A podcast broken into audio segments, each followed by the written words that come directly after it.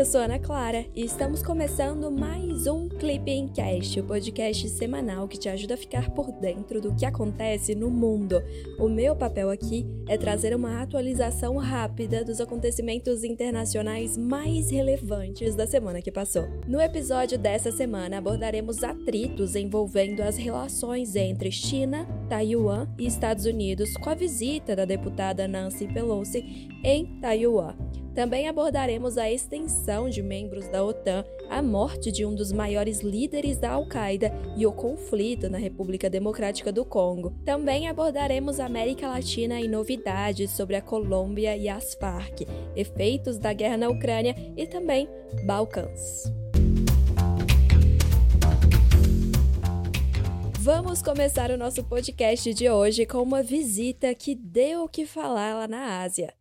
Na segunda-feira, dia 1 de agosto, a presidente da Câmara dos Deputados dos Estados Unidos, Nancy Pelosi, iniciou viagem para a Ásia-Pacífico. China reagiu avisando condenar a visita da deputada caso ela resolvesse visitar também a ilha de Taiwan logo no primeiro dia da viagem. Mas já na terça-feira, dia 2, a congressista pousou em território taiwanês e realizou a primeira visita de representante da Câmara dos Estados Unidos na ilha desde 1997. Lá, a deputada se encontrou com a presidente e deu um recado para a China. Pelosi reafirmou o compromisso norte-americano em representar a democracia de Taiwan. Ó, oh, e eu já vou logo avisando que a China não resolveu ficar calada, viu? Na quarta-feira, dia 3, a República Popular da China realizou exercícios militares ao redor de Taiwan, enviando 11 mísseis balísticos para as águas da ilha. A atitude representou seu posicionamento de oposição a interferências externas na região e elevou ainda mais as tensões entre Estados Unidos, Taiwan e China continental. Já na quinta-feira, dia 4, a deputada se encaminhou para a visita oficial à Coreia do Sul, onde conversou com o representante da Assembleia Nacional Sul-Coreana sobre as relações bilaterais entre os dois países. A conversa relembrou o contexto histórico da Guerra das Coreias, em 1950, e o atrito entre China e Estados Unidos não foi mencionado no encontro. Ainda falando em Estados Unidos, na segunda-feira, dia 1 de agosto, o presidente dos Estados Unidos, Joe Biden, divulgou a ação militar norte-americana que provocou a morte de um dos principais atores da Al-Qaeda e planejador do ataque do 11 de setembro. O líder foi morto por um ataque de drone em Cabul, a capital do Afeganistão. Os efeitos da atitude norte-americana geraram discussões controversas, se levado em consideração o Acordo de Doha de 2020. Nos termos do documento, os Estados Unidos se comprometeram a retirar suas tropas do Afeganistão, enquanto o Talibã se comprometeu a não possibilitar operações da Al-Qaeda no país. E falando em segurança internacional, na quarta-feira, dia 3, o Senado dos Estados Unidos aprovou a entrada de Finlândia e Suécia na OTAN.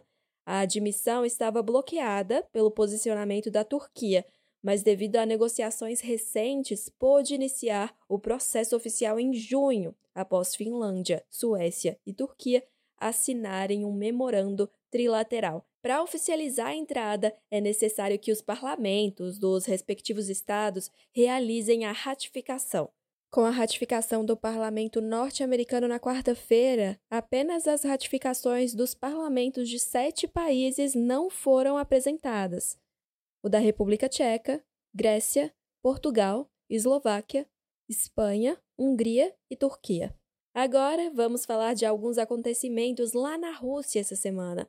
Na terça-feira, dia 2, o Supremo Tribunal da Rússia decretou o Batalhão Azov como organização terrorista. O batalhão foi originalmente uma organização paramilitar popularizada no ano de 2014 após invasões russas em território ucraniano e o seu objetivo era lutar contra o domínio russo.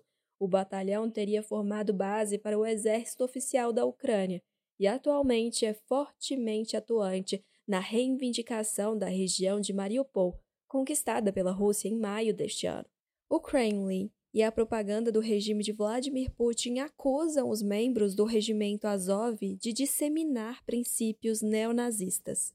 Na quarta-feira, dia 3, o Parlamento do Tesouro dos Estados Unidos anunciou novas sanções contra aliados pessoais de Vladimir Putin, assim como entidades de segurança e de tecnologia. As sanções configuram mais uma parte das penalidades contra o governo russo, pautado na relação entre esses aliados e a guerra na Ucrânia. Ainda na Europa, os Balcãs também foram pauta dessa semana. No domingo, dia 21, uma missão liderada pela OTAN presenciou atritos na fronteira entre Sérvia e Kosovo. Enquanto isso, a União Europeia convidou ambas as partes para um diálogo sobre uma possível reforma nas normas que regem a circulação na região.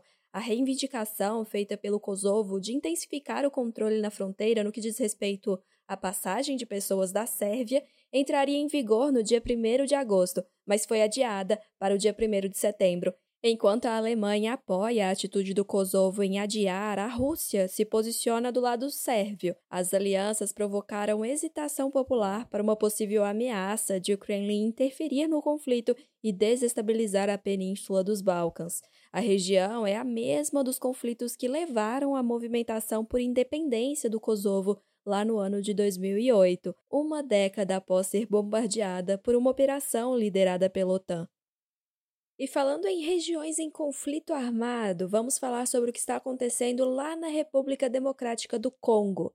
Na segunda-feira, dia 1 de agosto, foi divulgada pela Organização das Nações Unidas a morte de duas pessoas na fronteira da Uganda com a República Democrática do Congo, no relatório divulgado na mesma semana, no dia 3 de agosto, o balanço oficial totalizou 36 mortos, dos quais quatro eram capacetes azuis das forças de estabilização de MONUSCO.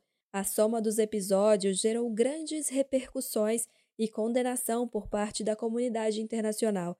Em nota oficial, ainda no dia 28 de julho, o Ministério das Relações Exteriores do Brasil condenou publicamente os acontecimentos e mencionou a declaração adotada pelos membros do Conselho de Segurança da ONU em julho, período em que o órgão esteve sob presidência brasileira. Pode até conferir lá no clipping, na aba de discursos oficiais, o pronunciamento do embaixador Ronaldo Costa Filho, representante da presidência brasileira no CSNU durante o mês de julho.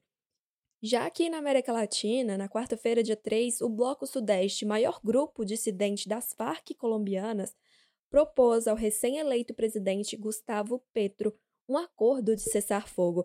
A proposta foi feita através de uma carta entregue ao presidente e solicitava uma solução política para a violência, alinhada à promessa feita anteriormente por Petro em entrar em paz com todos os grupos armados que operam na Colômbia.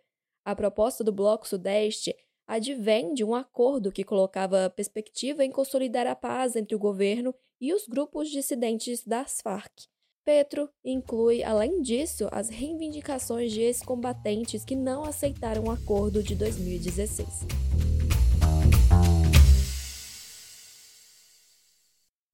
É isso, pessoal. Chegamos ao fim de mais um Clipping Cast com resumão da semana dos dias 1 a 5 de agosto de 2022.